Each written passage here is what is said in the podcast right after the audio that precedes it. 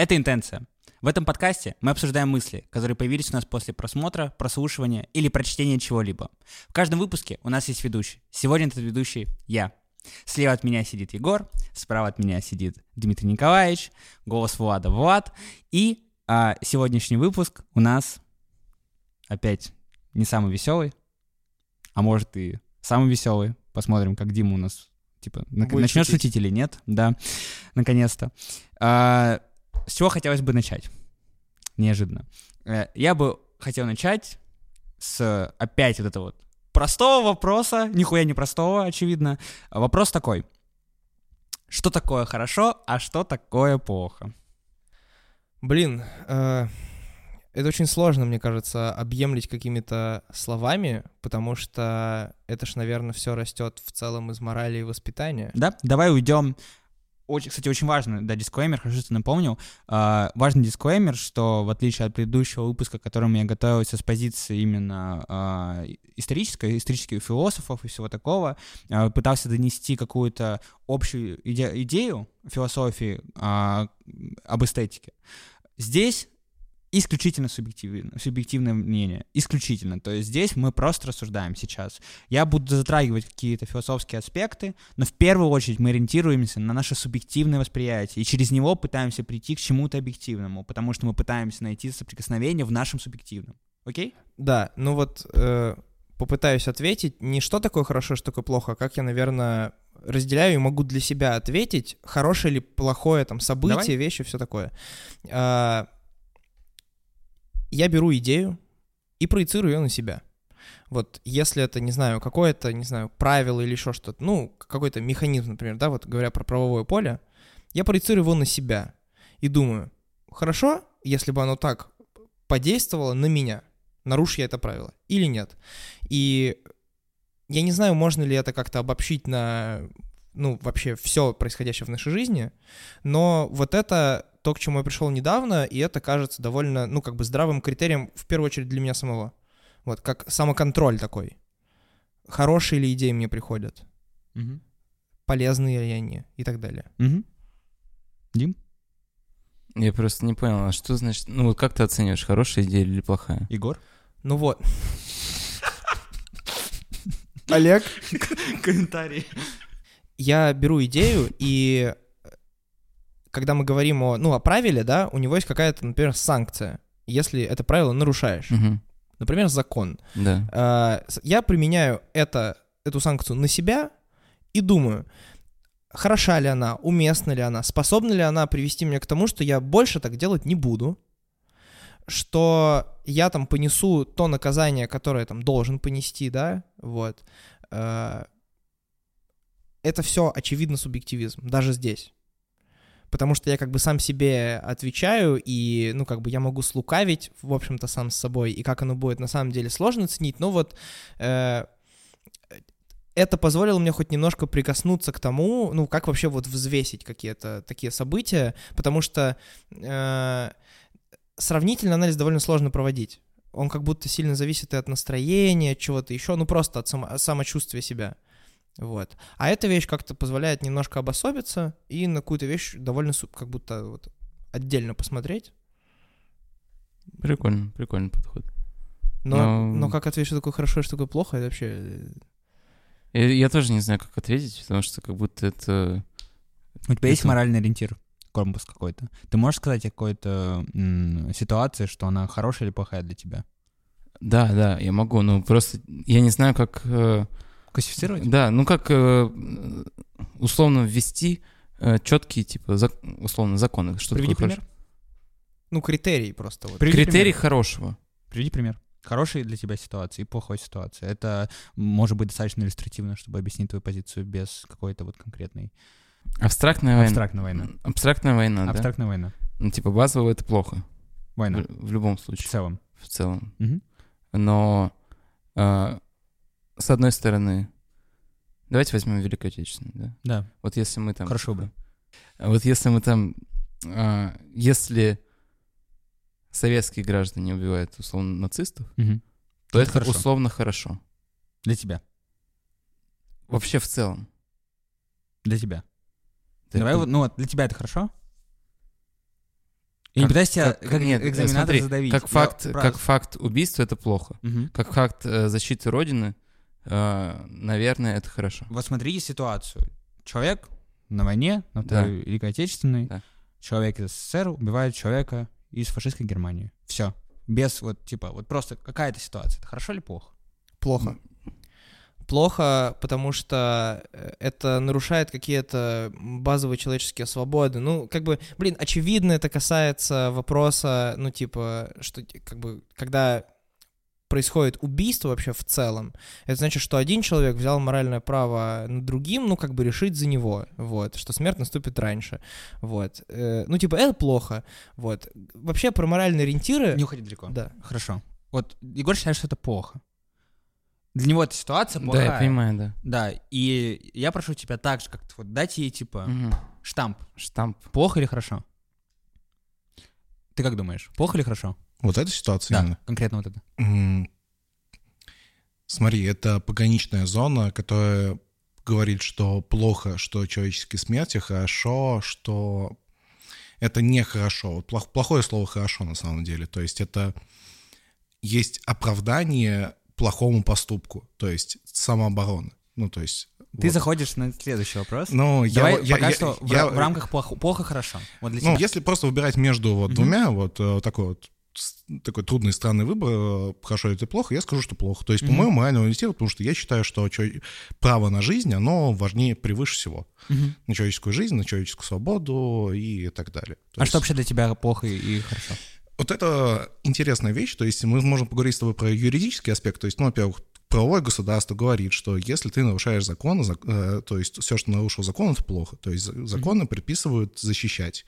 А, Также, если мы говорим про права человека, то можно сказать, что все, что не нарушает прав другого человека, это нормально. Ну, то есть нехорошо. Это уже, это уже все, что нарушает, это плохо. Это То есть- очень тонкая игра слов, потому что если закон бы никогда не нарушался, то он бы не развивался, как мне кажется. Ну, то есть изменения же ровно потому и происходят, что ты раз за разом наблюдаешь как бы плохое нарушение, ну, то есть этот закон нарушен, человек наказан, ты раз за разом наблюдаешь за тем, что это неправомерно, и борешься с тем, чтобы этот закон так больше не делал. Нет, я про то, что вот, например, убийство человека, ну, то есть Ну, э, как бы... Я, ну, берем вот такую вещь. Ну, ладно, давай кража. Кража собственности, да, вот э, возьмем такую вещь. То есть э, у тебя украли вещь. Это хорошо или плохо? Ну, для вора, естественно, хорошо, потому что он приобрел себе новые вещи и деньги, и ценности. Капитализм, ёб твою мать. Вот. А а для тебя это плохо. Ну, то есть и закон на твоей стороне. Он Да говорит, мне- что твоя мне очень собственность неприкосновенна вообще. Мне очень сложно говорить о том, что это хорошо или плохо, потому что в жизни были ситуации, которые вот она происходит, ты такой, клево, проходит месяц, что-то еще случается, и в совокупности это становится э, плохо, прям плохо. Проходит еще какое-то время, это снова переворачивается, и это Но- становится хорошо. Но при этом убивать человека всегда плохо. Ну да, есть какие-то абсолюты э, морали, наверное, вот так я бы сказал, которые где-то вот во мне заложены внутри, и, ну, я могу попытаться их перечислить, сформировать какой-то список, но это на самом деле все где-то на уровне ощущений, вот, это все, наверное, вот, вот этика. Не, ну, знаешь, можно не знаю. перевернуть эту игру множество раз. Типа, возьмем, например, ту же кражу и скажем, что на самом деле девочка украла у тебя хлеб, а потому что она была голодной. И вот ты такой думаешь, «М, интересно, то есть, ну, а при этом ты доволен, ну, ты можешь позволить себе хлеб каждый день. И вот ты думаешь, это было хорошо или плохо? Наверное, наверное, в этой ситуации не стоит думать, что это плохо, потому что ты дал человеку возможность поесть, а у него такого права сейчас нет, то есть у него нет э, денег на Так существование. это все вопрос критериев. Ну, Да, есть, это все э, вопрос критериев. А возможно, тоже убийство сказать, что типа условно тебе ворвались грабители в дом и пытались э, угрожать тебе, и ты в рамках самообороны э, там убил одного случайно. Ну, то есть это не назвать ни хорошо, ни плохо, понимаешь? Это Вот даже вот эти моральные абсолюты, они, к сожалению, подвергаются постоянно такой вот встрече с реальностью, что нельзя вот однозначно про что-то что хорошо выбрать. Ну, то есть... Я прекрасно понимаю. Я не ожидаю от вас ответа, типа, критериев, что такое плохо, Щас что такое хорошо. Пять минут разобрались, да? Вот. Давай, итоговый ответ. Это плохо или хорошо, когда э, человек из армии СССР убивает на Великой Отечественной войне Плохо. фашиста? Плохо. Плохо. Вопрос следующий. А, как вы считаете, всегда что плохо зло, а что хорошо добро? Или э, добро может быть плохим, а зло может быть хорошим. Это все, это все опять деление на категории. Мгм. Это внутро буквально сопротивляется, потому что э, хорошо и плохо, добро и зло э, вот где-то на уровне морального восприятия воспринимается как что-то черное и белое. Мгм. буквально. Это вещи совершенно противоположные, и э, как между ними вот, то есть между ними получается делать выбор только когда ты убеждаешь себя в том, что это просто моделирование ситуации, где ты должен выбрать либо А, либо Б. Мгм. Но вот так вот в целом э, как бы раскидать все на категории, ну, не хочется. Но если нужно, Придется. придется. Мгм. Ну, скажу, что не всегда. потому- всегда. Не всегда. Бывает такое, что добро с кулаками и делает плохие вещи. Да. Мгм. Потому что... э, потому что мы даже не смогли банально вот как бы ответить на вроде простой вопрос, что такое хорошо, что такое плохо, Мгм. потому что это все очень субъективно. Вот а, так проблема в другом. Вы пытаетесь уйти в объективную составляющую. Вы пытаетесь, типа, а, а как для всех людей работает? Вот вы говорите закон, вот вроде для там society работает, да. А, вот там типа а, какие-то ситуации, типа убийства, которые для всех понятны. Старайтесь на мои вопросы сегодня отвечать субъективно, Ну, слушай, на ваших ощущениях полностью. то можно так сформулировать, что такое хорошо, что такое плохо, вернувшись назад на один вопрос. Все, что выгодно мне, это хорошо. Ну, Мгм. банально говоря, это примерно так и есть. Сейчас вы будете приводить пример. Влад, ну вот там э, смерть кого-то, там, твоего близкого родственника обеспечит тебя деньгами. Это получается хорошо для тебя, да? То есть может меня засыпать таким, э, такими категорическими вопросами. Но э, банально говоря, это хорошо. То есть, ну, если так Но рассматривать... так для тебя это хорошо. Да, для меня, именно вот если для Ну. меня субъективно, вот Да. будет, и будет при- примерно так оно и складывается.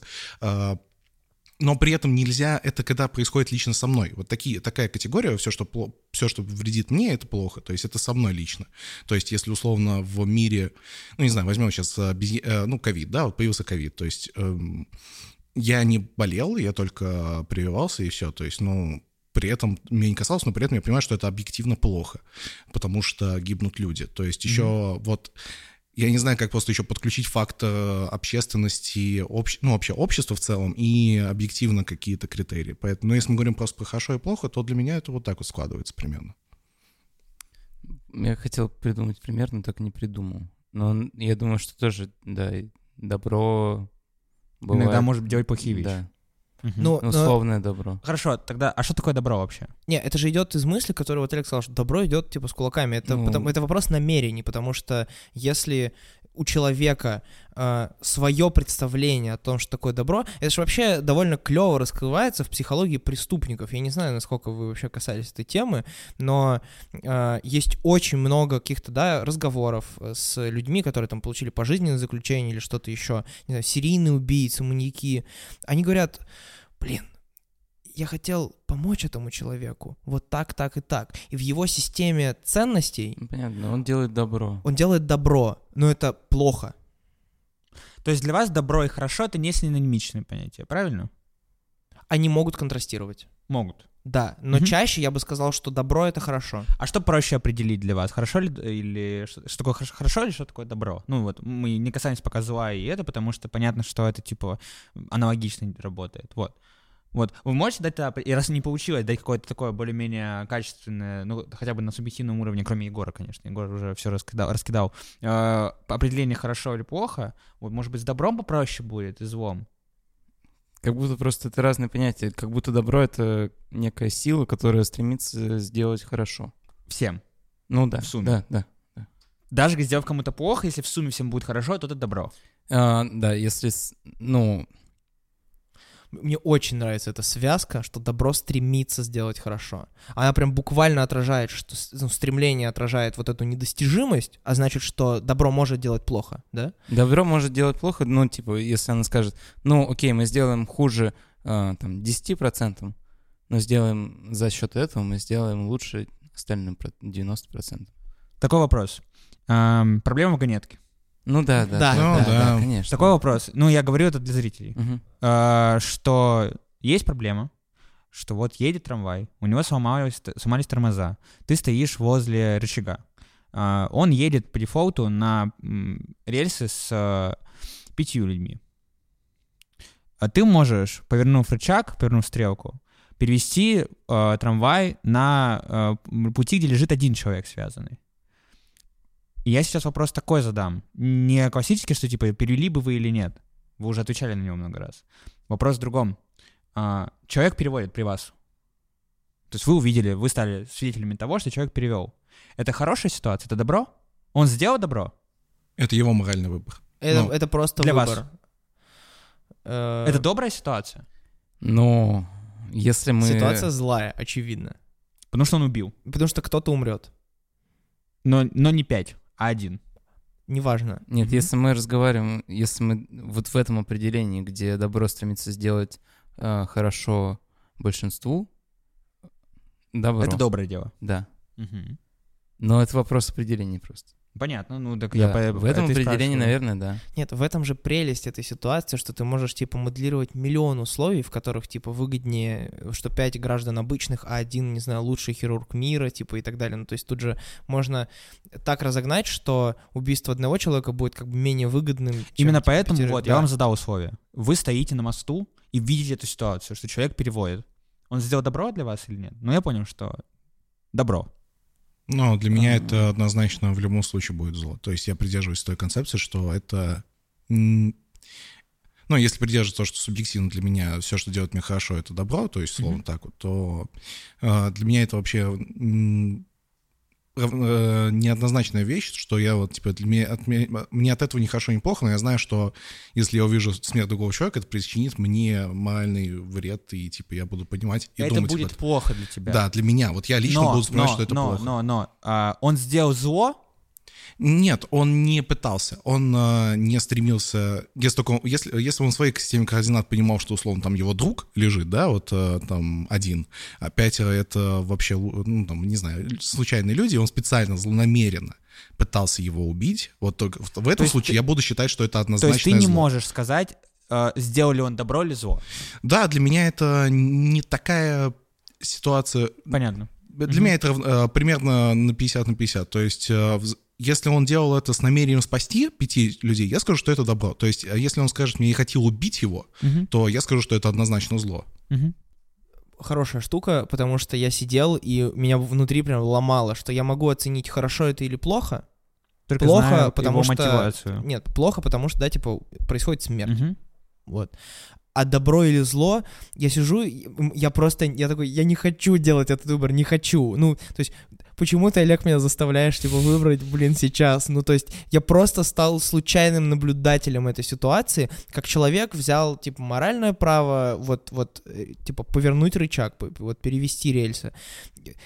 Я не хочу выбирать, можно я пойду дальше, типа, по мосту, и все, дойду до дома. Но вот эта история про намерение, у меня возникла мысль, что, типа, блин, я бы спросил, почему он это сделал. Мгм. Потому что каждый раз, ставя себя в эту совершенно простейшую ситуацию, это очень сложно. Каждый раз.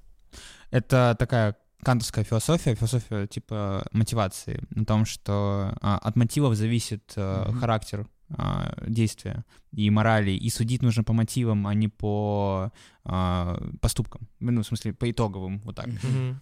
А, ты, Дим, ты решил, что... А, Ну, ты не смотри. сказал просто, это какая ситуация?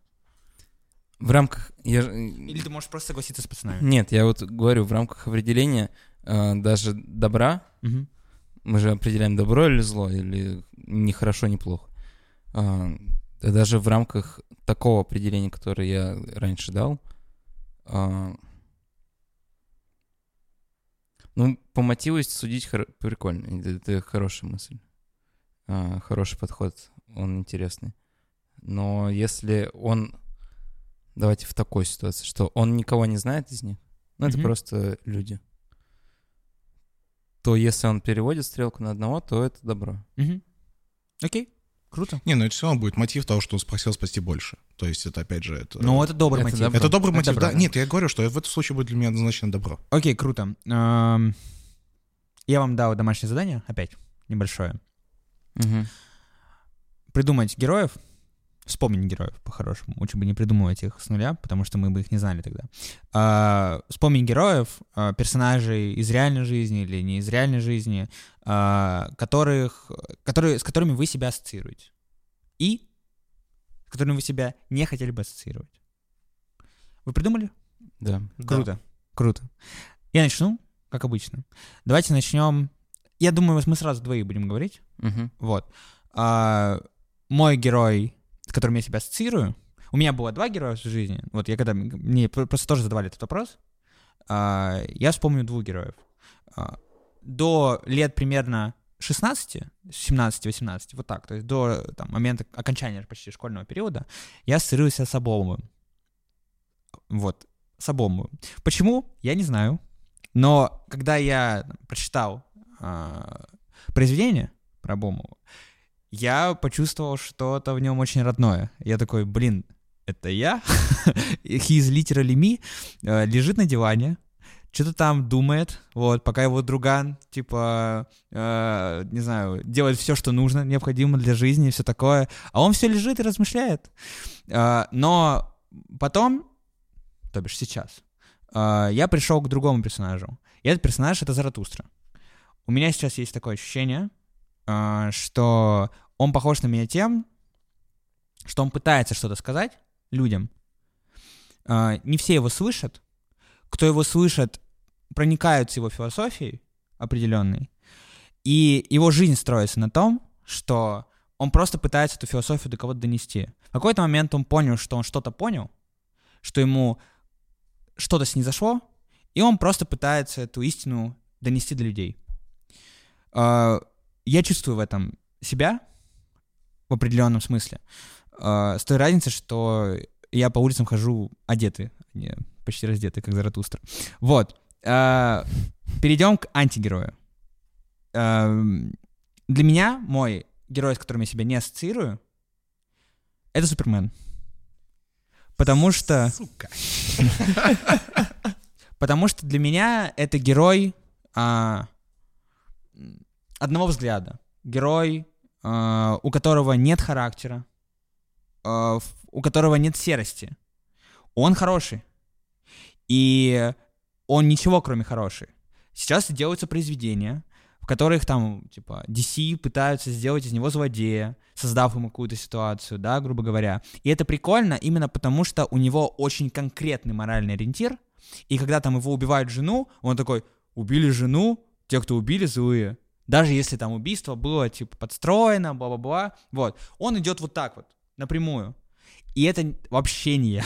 ну, то есть я не ассоциирую себя с этим абсолютно. Э, Я чувствую абсолютно... Я чувствую то, что я не хочу к нему приближаться даже близко по характеру, к такому человеку. Он очень сильный в этой искренности, да, абсолютно, которую верит. Но это вообще не мой путь. Это мои герои. Дим, У меня... Давай я начну с антигероя, потому что он у меня очень похожий. давай. Мой антигерой — это э, Данила из фильма «Брат» и «Брат 2». Они, кстати, очень похожи, мне кажется, с Суперменом. И, ти- типа, ну, Данила — русский Супермен. А, почему? Потому что, как мне кажется, достаточно пустой, будем говорить, человек, а, с какими-то принципами, которые непонятно откуда взялись, для него самого тоже непонятно откуда он взялись. Он не любит евреев, но сам не знает почему. Там, ну, сила в правде. Ну, человек, который убивает людей направо-налево, не разбираясь, не думая, а, слушает. ну, Вот у него такой мирочек, в котором он думает, что он поступает правильно. Вот, наверное, это мой антигерой. И герой у меня тоже из мира кино. Ну, Хороший Значит, выбор. Да. А, герой у меня такой по ощущениям скорее, не сколько по его истории, хотя тоже отчасти совпадает. Это главный персонаж фильма «Мне бы в небо», которого играет Джордж Клуни. Клуни. Да. А, персонаж достаточно одинокий. Кратко расскажу, прям очень быстро. Человек работает с тем, что он увольняет людей, а, потому что у боссов маленькие яйца, чтобы самим это сделать, он приезжает, просто увольняет. А, Он обожает летать на самолетах, это его жизнь. Он в небе больше, чем на земле, короче, проводит времени. Ему все это нравится, но он всегда один. И там происходят какие-то изменения, там у него свадьба сестры тоже происходит. А, Он встречает женщину, очевидно, а, которой он готов открыться. Открывается, но потом оказывается, что когда он приезжает к ней домой, она... У нее есть семья, дети, муж, ну... И он оказывается вот так за бортом сильно. Тут И- будет пометка спойлер, видимо, да? Да, да, да, да. И финальная сцена в том, что вот он пока летал, он накопил себе кучу миль, и он просто стоит перед табло таким и выбирает, куда бы ему полететь прямо сейчас. И мне кажется, что это состояние предвкушения полета, предвкушения нового и, Битка истории? ну, истории, да, какой-то нового, нового пути вообще. Мгм. Вот мне оно очень сейчас так очень отзывается во мне. Мгм. Причем как будто этот фильм отзывается во мне уже достаточно давно, что интересно. Мгм. Просто этот полет пока что все время откладывается. Вот и всё. Круто. Егор? Э, Я нашел очень интересную мысль в своей голове, когда ты рассказывал об, антиге- ну, об антигерое, о том, что он очень понятный, абсолютный.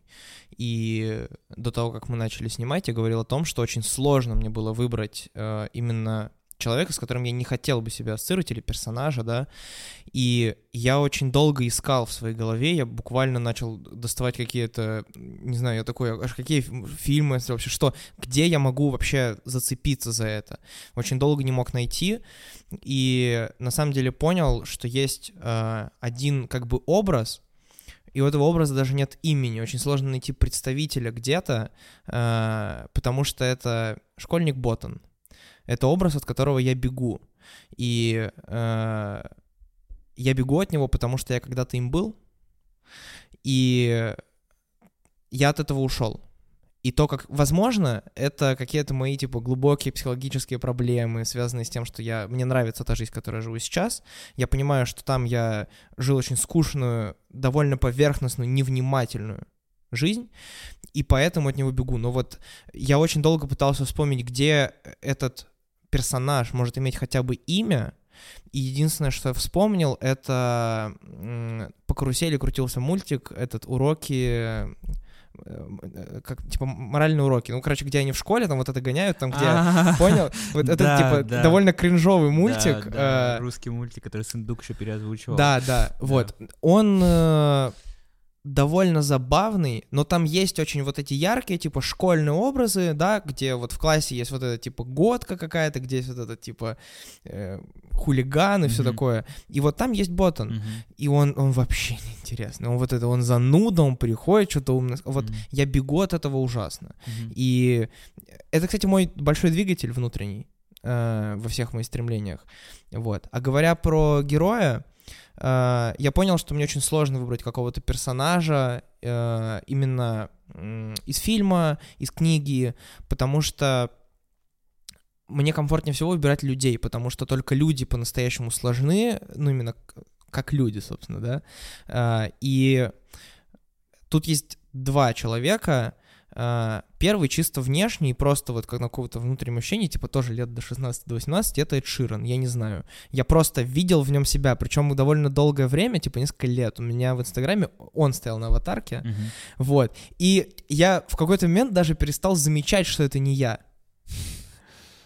Это настолько было для меня похоже, э, вот, ну не знаю. И сейчас, наверное, отвечая на вопрос, почему он, наверное, потому что никто не содержит в себе столько романтизма, э, сколько Эд Ширан в себе содержит, Мгм. вот. А я себя ощущаю, типа, ну, типа, романтиком до мозга костей, прям, ну, просто, типа, до невозможности.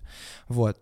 Но с точки зрения каких-то человеческих размышлений, вопросов, которыми я себе задаюсь, как я на них себе отвечаю, это Даня Поперечный. Мгм. Вот. Я нахожу э, с ним большую схожесть, потому что какое-то время он очень регулярно пилил и подкасты, и видео, все такое, типа довольно активно следил за ним там в социальных сетях. И это забавно было, что ты смотришь какие-то ролики, которые вот он только снял, видно, да, что это там не месячной давности. Мгм.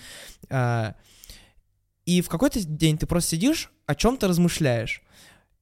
Открываешь YouTube, видишь его ролик, открываешь, и он там об этом же говорит.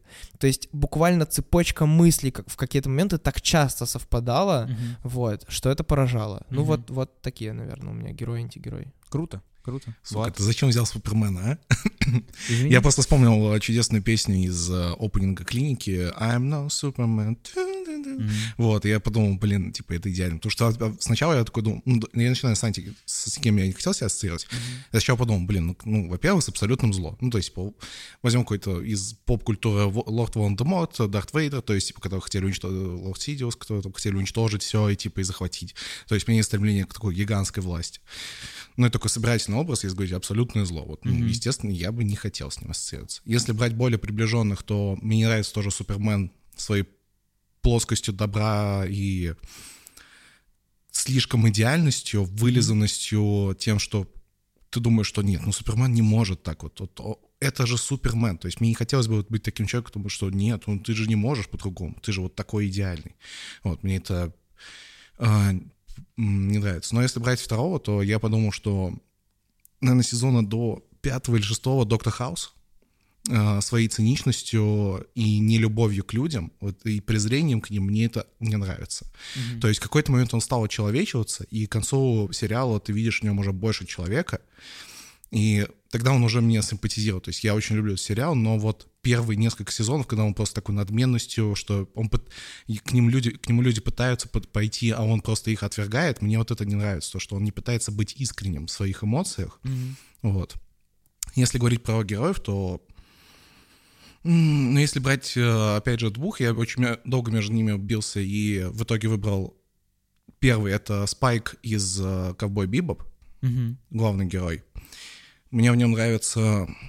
я Мне с ним легко ассоциировать свое бегство от прошлого. Мгм. Вот, то, что он бежит постоянно, он пытается быть хорошим, но он не пытается... Он добро с кулаками, по сути, своей, в, Мгм. в своем деле. Вот. Я, конечно, не мастер боевых искусств и все прочее, но мне его философия... Ну ты не ковбой. Но я не ковбой и не космос.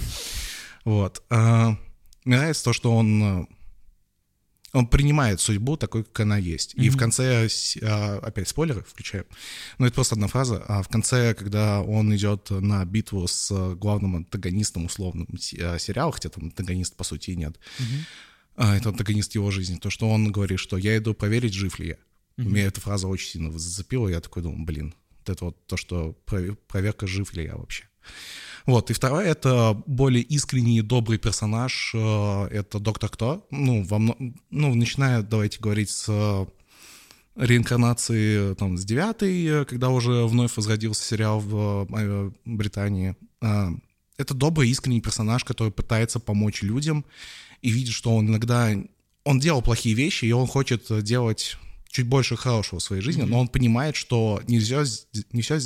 Не все, не все. Сейчас давайте. Не все получается сделать э, по-доброму. Ну, то есть, типа, когда ты вот пытаешься помочь всем. То есть, ему приходится сталкиваться с моральными проблемами, выборами, и вот э, когда он и уничтожает целые расы и галактики, то есть он, он столько существует, что он просто уже столько повидал, и у него странный моральный ориентир, но он по-прежнему, он как-то меня цеплял.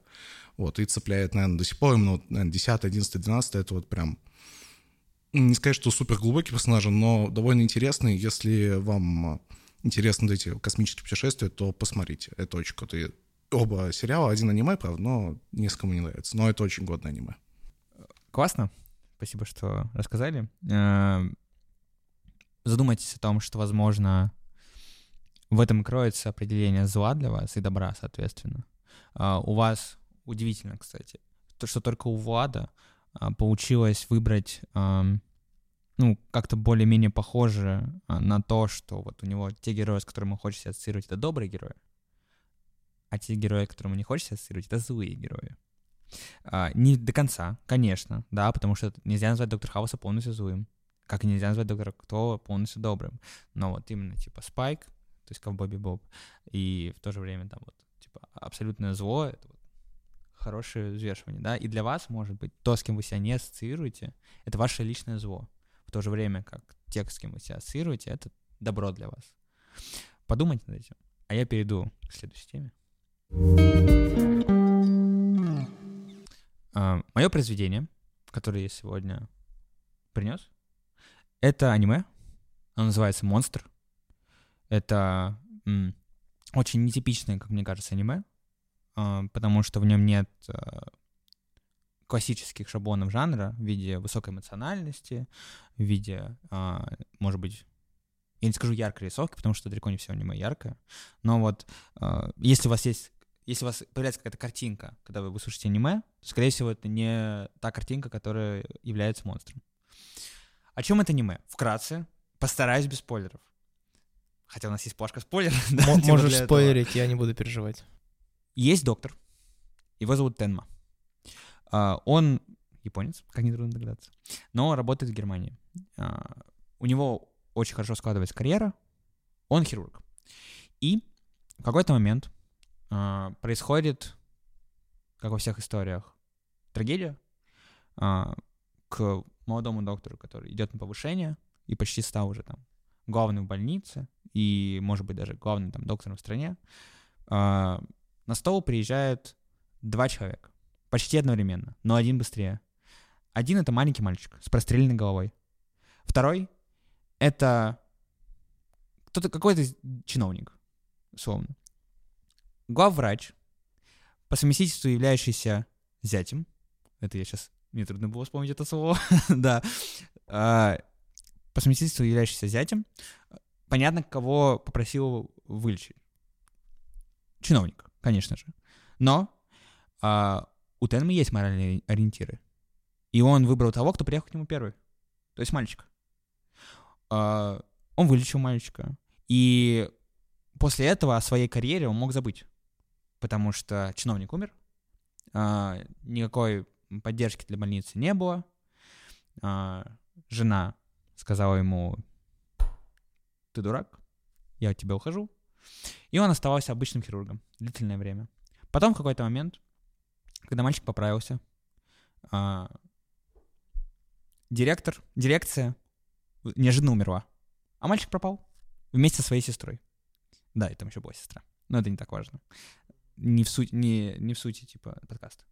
А, дирекция умерла, а, жизнь идет дальше. Но в какой-то момент Тенму, который уже работает, продолжает работать в этой больнице, и вроде бы все наладилось. Он стал хорошим хирургом, а он стал, э, вышел на какую-то высокую должность. Ему опять аукается прошлое. А, В какой-то момент а, одного из его пациентов убивают. Кто это был? Это был тот мальчик. Его зовут Йохан. Но Йохан его зовут. Йохан. Только это имя, которое мы знаем. Как его зовут на самом деле, неизвестно. И это основа сериала. Это очень важный момент. Очень философски важный, философски важный момент. Сейчас я раскручу, почему. Весь последующий сериал строится на том, что Тенма ушел с работы и пытается найти этого мальчика и убить его. Потому что он связывает огромное количество убийств в городе с ним. И так и есть. Он всевоплощение зла, как такового. Причем зло очень тяжелое. В том плане, что, э, как мы говорили по Канту, да, типа, есть зло, э, если зло и зло имеет мотив, да, то типа, то это зло. Если там, э, точнее, если человек имеет злые мотивы, то он э, делает зло. Если он имеет добрые мотивы, то он делает добро. У него не было мотивов. Это принцип его существования в, э, в том, чтобы разбираться, как работает э, общественный механизм, и просто играть с ним, убивать людей. Потому что это делается вот так вот. Два слова, и человек, который а, бросил пить, закодировался практически, выпьет и спрыгнет с крыши. В общем, ам, пацан злой, за ним гоняется доктор. Вопрос такой, пока отвлеченный. Я попробую на него ответить потом, как я на него ответил. Что делать человека-монстром? Ну, потеря моральных ориентиров, наверное. Или как минимум несогласованность с общественными, потому что тогда он выделяется очень Мгм. сильно. Вот. Что может сделать из обычного человека-монстра? Ну смотри, обобщенный ответ общества. А конкретно? Вот. Тут конкретно это может быть по-разному. То есть, во-первых, э, в первую очередь, э, из обычного человека может превратиться в монстра путем, а, во-первых, это семья, то есть это разлад в семье, это потеря моральных ориентиров внутри семьи, соответственно, это очень сильно влияет на дальнейшую человеческую жизнь. То есть э, я не знаю, почему, ну, как мальчик к этому пришел, то есть, возможно, его сестра на это надо, ну, сказала ему об этом, возможно, после убийства своих родителей он понял, что убивать вообще легко, то есть э, у него сломалось что-то в этот момент, то есть я не, не, не могу сейчас сказать, но я, я посмотрю потом. Аниме меня уже заинтриговало. Э, Во-вторых, это вообще всегда очень сильно может сломать человека смерть близкого человека, то есть это в этот момент ты можешь потерять раз свой компас. Например, э, смерть, я не знаю, брата заставит тебя убивать. Ну, то, что его убили, ну, там, может быть, в перестрелке случайно убили, да, а потом а, ты такой, типа, ну, все, я пойду мстить, а потом, типа, буду мстить тем, кто еще, еще, еще, и, типа, ты в этот момент уже теряешься. Для меня, для меня очень сложно согласиться с тем, что общество на это влияет, и общество делает из человека монстра. Но я, я закапываюсь опять, очевидно, в философском вопросе, сейчас объясню почему. Потому что э, я не верю, что человек может потерять себя, потому что внешний мир его заставил это сделать. Мне кажется, человек теряет себя, да, и теряет вот эти моральные ориентиры в том числе, только когда он сам с собой соглашается это сделать.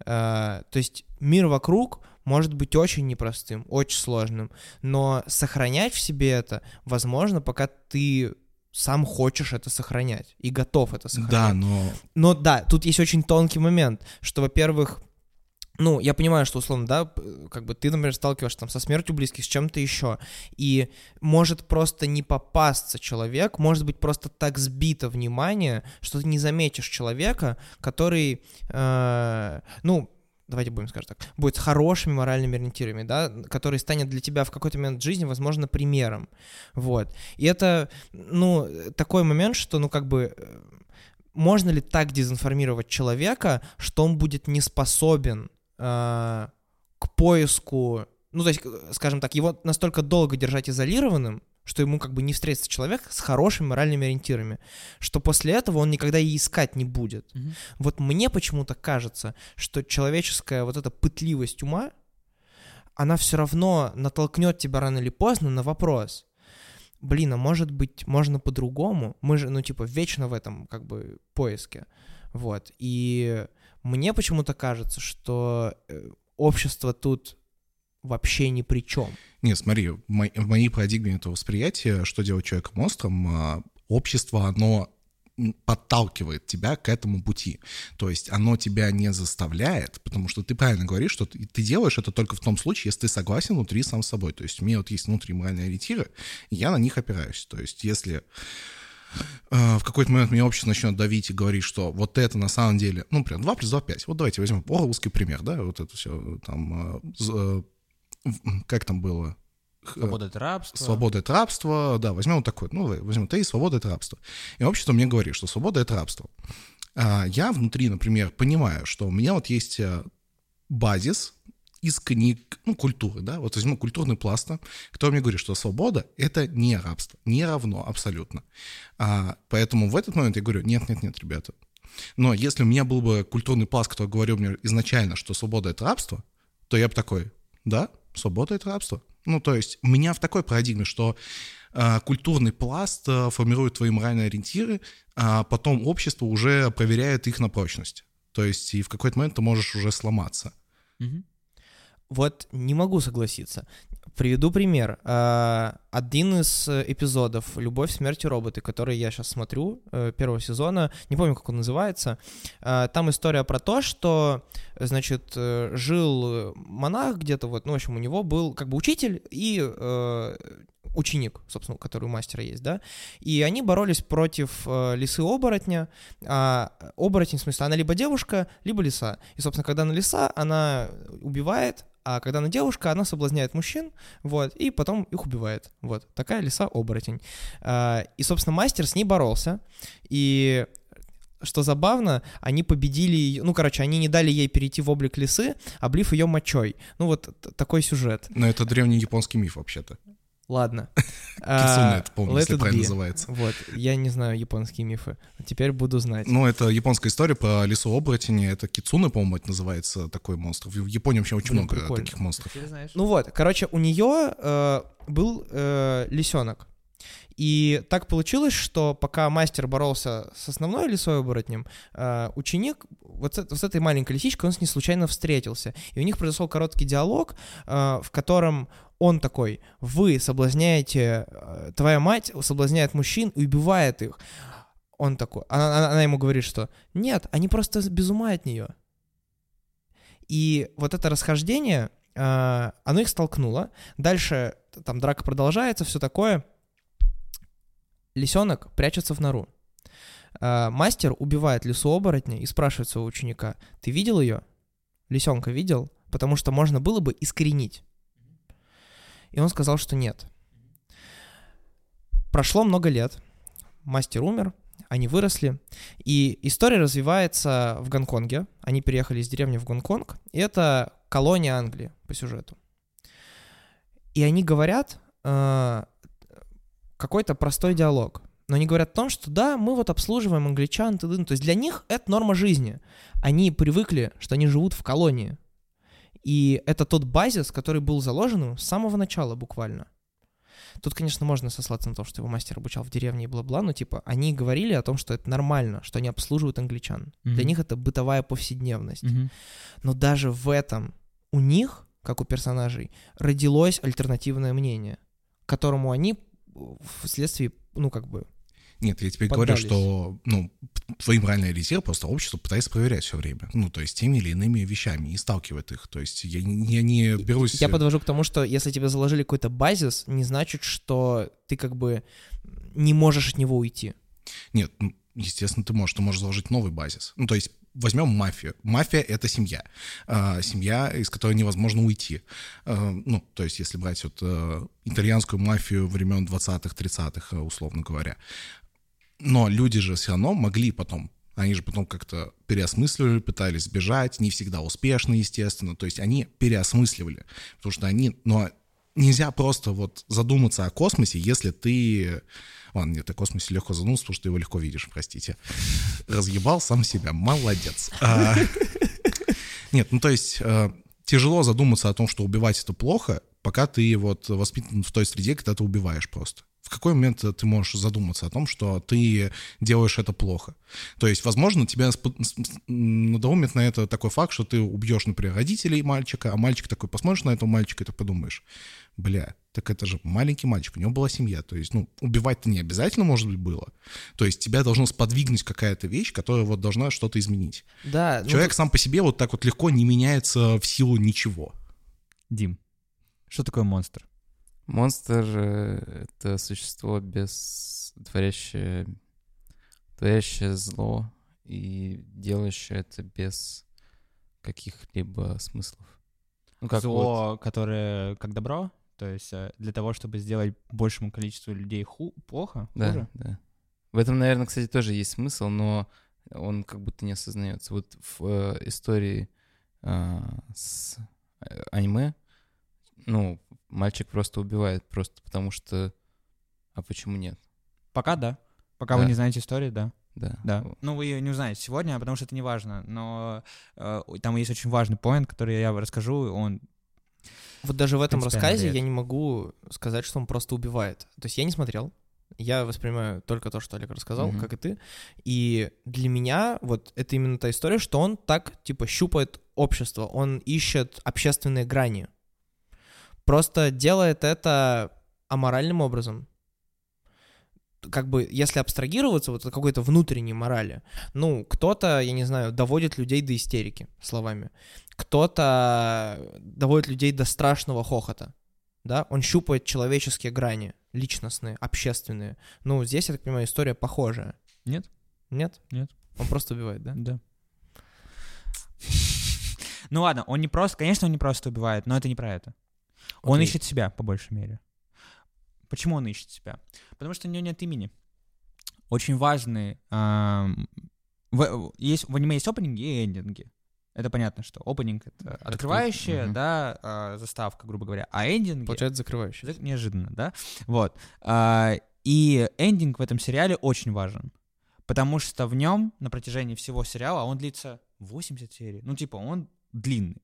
Вот тебе. Я, Он блин, длинный. хотел посмотреть вечерок, но я понял, спасибо. Вот. А, на протяжении там вот этого длинного аниме, а, спустя там 5-10 серий, а, точнее, раз в 10 серий показывается вот э, книжка.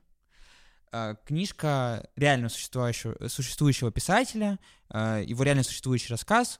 а, он называется «Монстр без имени». И вот типа, проходит 10 серий, показываются новые страницы этой книги. В целом идея о том, что был монстр, и был он без, без имени. И а, этот монстр вселялся в других людей и заставлял их есть. Через, ну, то есть он через других людей ел всех остальных. Чувствуете, да? Он искал себя в этом всем. Имя — очень важная вещь. Почему? Потому что когда тебе дают имя, значит, что ты кому-то нужен. И не общая идея, потому что общую идею этого аниме раскрыть очень сложно. Это очень сложное философское произведение.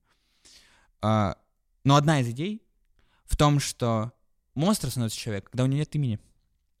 Потому что он не получил а, осознание ценности смерти. Ведь ценность смерти осознается через любовь и через страх утраты. Когда у него нет любви, и он не знает, за, за что цепляться.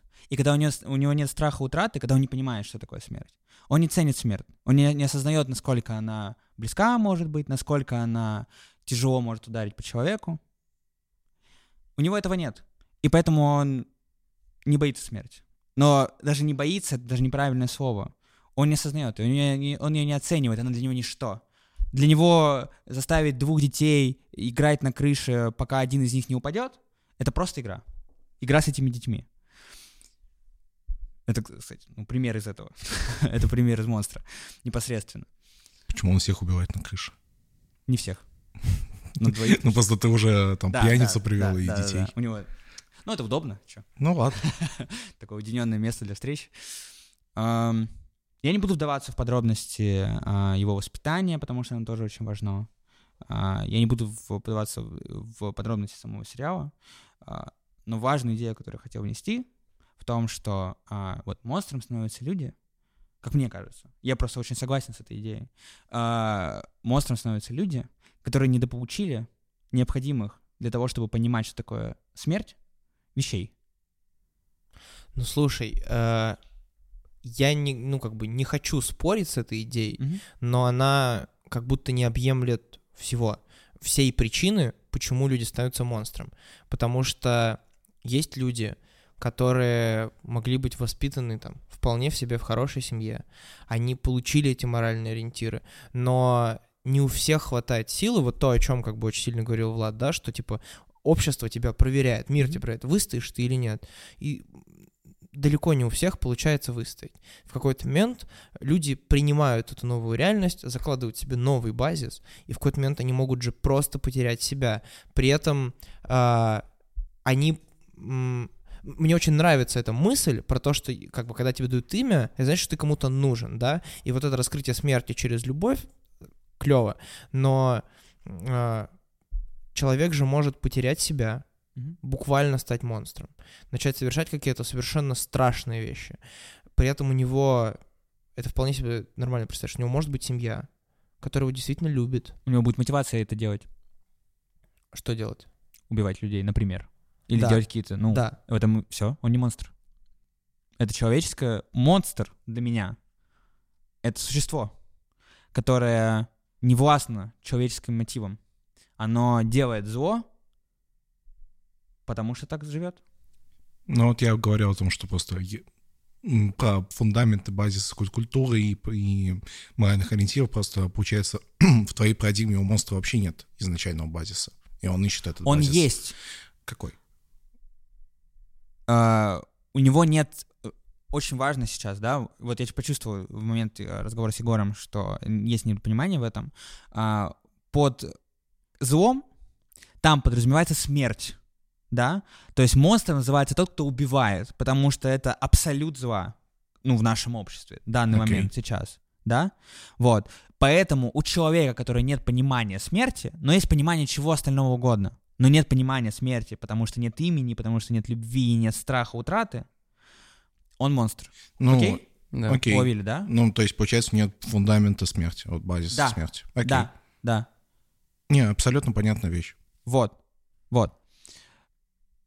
Это, это, это было в сторону того, чтобы чуть больше раскрыть понятие зла для меня. Теперь перейдем к третьей теме.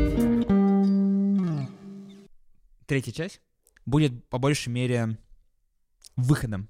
Если до этого, э, мне кажется, часто было э, третья часть она итог, да, всего, то есть к, к этому мы шли, то здесь все-таки основную мысль я уже сказал. И третья часть это просто э, там, мои размышления дальше немножко. Вот. А, есть Ницше. Вы его знаете. Ну, в смысле, да. Вы знаете а, этого человека, что это просто был философ какой-то, да, немецкий. Вот. У него есть идея сверхчеловека.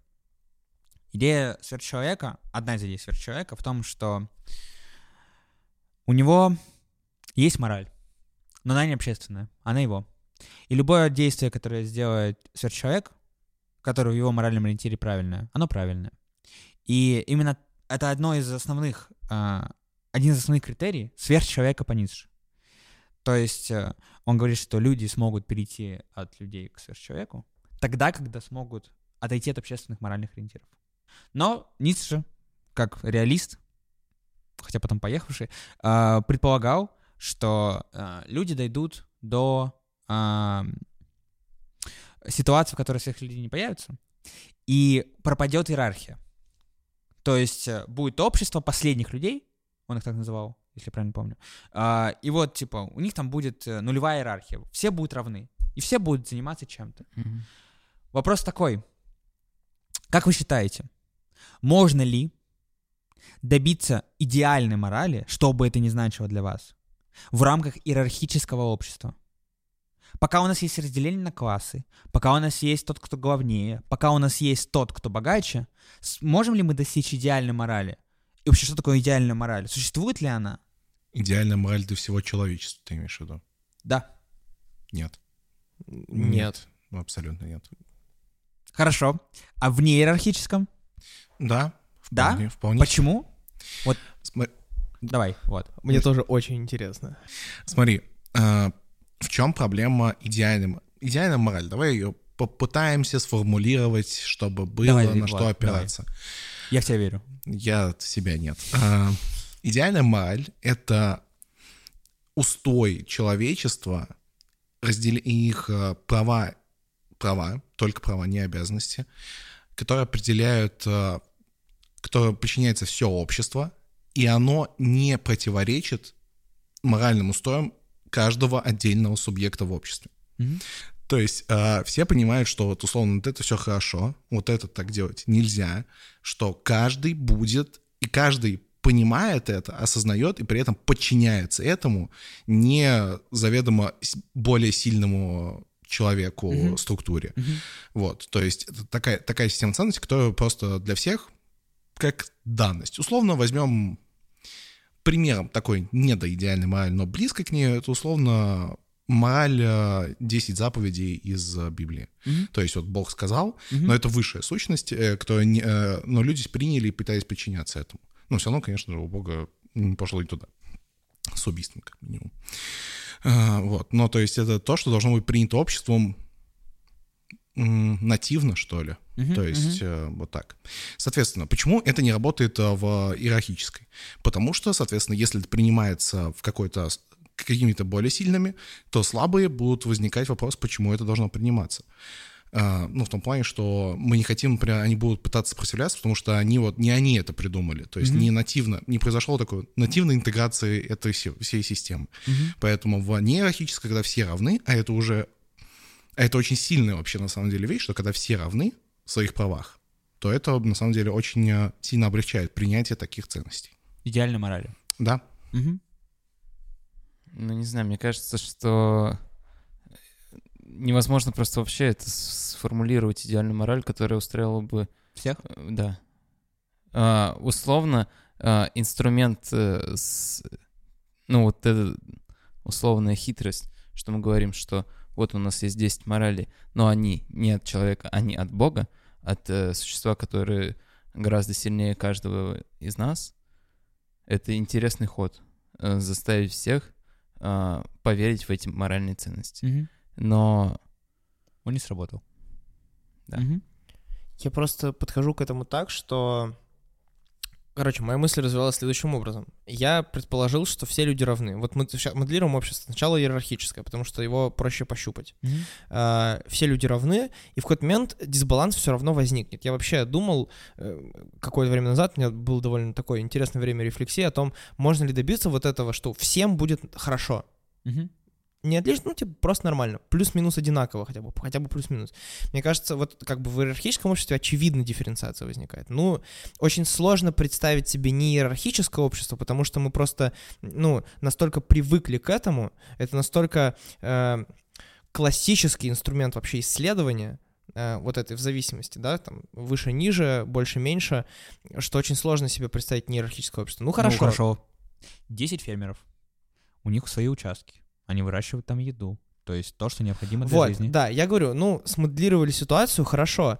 А, Мне кажется, что человеческая жадность все равно все убьет, типа, ну, то есть э, я могу повоображать э, о том, что такое идеальная мораль, Мгм. можно ли ее достичь, э, и, ну, предположим, э, на планете нет стран, все люди граждане мира, мы там вместе двигаемся к научным идеям, да, Мгм. какие-то моральные ретири достигнут, да, люди просто так не погибают, мы смогли победить все болезни, ну вот, вообще, мега идеальный мир, вообще, все Мгм. супер круто. Я не знаю, я не верю, что это просуществует хотя бы сутки, ну правда. А что случится? Кто-то кого-то убьет? Человеческая жадность в ком-то проявится. Я, я просто не могу представить э, э, как бы человека без этого. И вот эта история, что, да, типа, агрессия человеческая, это довольно, ну, как бы, пока мы сейчас полагаем, что это как бы животный инструмент. А вот такой А, вопрос. Э, А ты не считаешь, что жадность, она появляется из-за того, что у человека что-то, чего-то нет, что есть у человека выше? Возможно, но э, есть даже в нашем мире примеры стремления к какому-то более-менее всеобщему равенству. Да? Вот. Называется социализм. Да? Что-то сложно мне представить мир, как Дима сказал, в котором реально достигнуто будет абсолютное равенство по всем параметрам. Смотри, знаешь, э, в чем еще проблема то, что... Влад говорит. Нет, Дим, говори, все, все, говори. Э, Я вспомнил мультик Валли. И там летит корабль вот этот космический с будущим поколением людей, и у них условное равенство. У них есть один капитан, а, который управляет этим кораблем. Но в целом я подумал о том, что жадность мы можем победить, Мгм. просто предоставив а, неограниченное покрытие всех э, надобностей. Человеческих желаний, типа. Да, условно, такой очень э, смешной может быть пример. Шведский стол, да? Человек жадный придет, наберет, но он не сможет съесть больше того, что он сможет съесть. Ау. Ну, вы понимаете, о чем я, да? Что я подумал о том, что в целом, э, возможно, э, такое общество может быть создано, но при условии того, что очень многие процессы будут роботизированы. А ты думаешь, что можно, типа, вот в этом э, состоянии вседоступности благ человеческих развиваться вперед? Ну, типа, у тебя же все как амебки, типа, балдеют. А зачем развиваться вперед? Э, Нормальный вопрос. Хороший вопрос. Вопрос хороший. Но если мы моделируем ситуацию, где эта система вседоступности абсолютных благ совершенно автономна, то незачем. Не, смотрите, Блять, на этом-то и мы и разойдемся. Развиваться не нужно. Деградируйте. Отлично, конец, спасибо. Не, смотри, мне кажется, что, во-первых, э, нельзя создать на Земле, э, как минимум, это идеальное общество, потому что уже есть неравные условия погодные. Вау. Мгм. То есть это уже может... э, Космический корабль хороший пример. Мне больше нравится, что, например, условно представим такой идеальный мир, где мы терраформировали Марс, каким-то чудом. И Марс, он по своей структуре, ну, примерно однороден. То есть вот, у него нет такого перепада высот э, с, с, с температурами и так далее. Mm-hmm. То есть можно создать какие-то вакуумные условия, ну, то есть прям ва- э, условия, которые будут существовать. Равнина в Майнкрафте. Условно говоря, равнина в Майнкрафте. Постой, и... Создадим равнину. Справедливо. А, и тогда вот там можно еще попробовать попытаться создать это идеальное общество фермеров. И тогда там еще можно развиваться, потому что у всех равные условия, все могут развивать э, себя и свое окружение, и благодаря этому они будут двигаться вперед, но примерно, при этом равномерно вот во всем этом шарике, условно говоря. Потому что у них изначально были равные условия. Но по-прежнему Э, я не знаю, насколько это реально возможно построить, э, в том плане, что меняется вот этот корабль из Вали тем, что там потребности бескони... безграничны и возможности, получается, безграничны. Но в реальном мире, как мы знаем, потребности безграничны, а возможности ограничены. Вот, поэтому идеальное общество, оно, к сожалению, как-то плохо складывается на самом деле. То есть хотелось бы, но навряд ли. Вот я, не, я, я понимаю, что там вот это идеальный майнер сработает, но сделать его однородным и не без иерархии, скорее всего, не получится в наших текущих реалиях в 2022 году, вот когда мы задумываемся об этом. Не знаю, я просто, я, я, ну хорошо, хорошо, существует этот идеальный мир с идеальной моралью, ну а как к нему перейти? Потому что на пути к нему мы же должны, ну вот где-то, где-то будет этот момент, когда наступила идеальная мораль. И единственное, где я могу это вообразить, что, не знаю, взяли двух людей с абсолютной моралью, отправили на корабле, и они начали буквально с нуля возрождать потомство идеальной морали. Потому что я не могу себе представить переход человеческого общества такой, чтобы идеальная мораль в какой-то момент такая, о, теперь Слушай, я существую. Я, я знаю, это будет добро с кулаками. То есть это, ну, условно социализм возьмем, да, типа, и возьмет, будет раскулачивание. Ну, то есть, типа, оп, мы у тебя отобрали привилегии, оп, мы у тебя отобрали то. Но мы делаем это не для того, чтобы тебя ущемить как-то в правах, а чтобы сделать тебя более равным с остальными. Потому что поднимать других намного сложнее, чем кого-то опустить вниз. Один из э, частей сюжета э, монстра э, в том, что этого Йохана, как его так называют, воспитывали в детдоме, в котором а, пытались сделать нового Гитлера. Пытались сделать того самого сверхчеловека, который сделает апокалипсис, но оставит среди сожженной земли тех людей, которые будут возрождать новый мир. Новый мир с идеальной моралью, с правильным пониманием вещей, без желаний, таких вот, э, без грехов, да, если так можно выразиться, э, мир идеальных людей. Я думаю, что эта идея, что удивительно, звучит двояко. Потому что, с одной стороны, мы должны убить дофига людей. С другой стороны, а вдруг мы придем к тому миру, в котором люди больше не умрут? Вдруг, ну, в смысле, неестественной смертью. Uh-huh. Вдруг мы придем к такому миру, в котором э, добро будет... Уже не будет добра и зла, потому что не нужен будет этот критерий. Люди будут довольствоваться своими моральными внутренними ориентирами, и этого будет достаточно для того, чтобы общество просто существовало. Смотрите на вещи под разным углом, думайте о морали, думайте о том, что такое добро и что такое зло, и ищите это в себе. thank you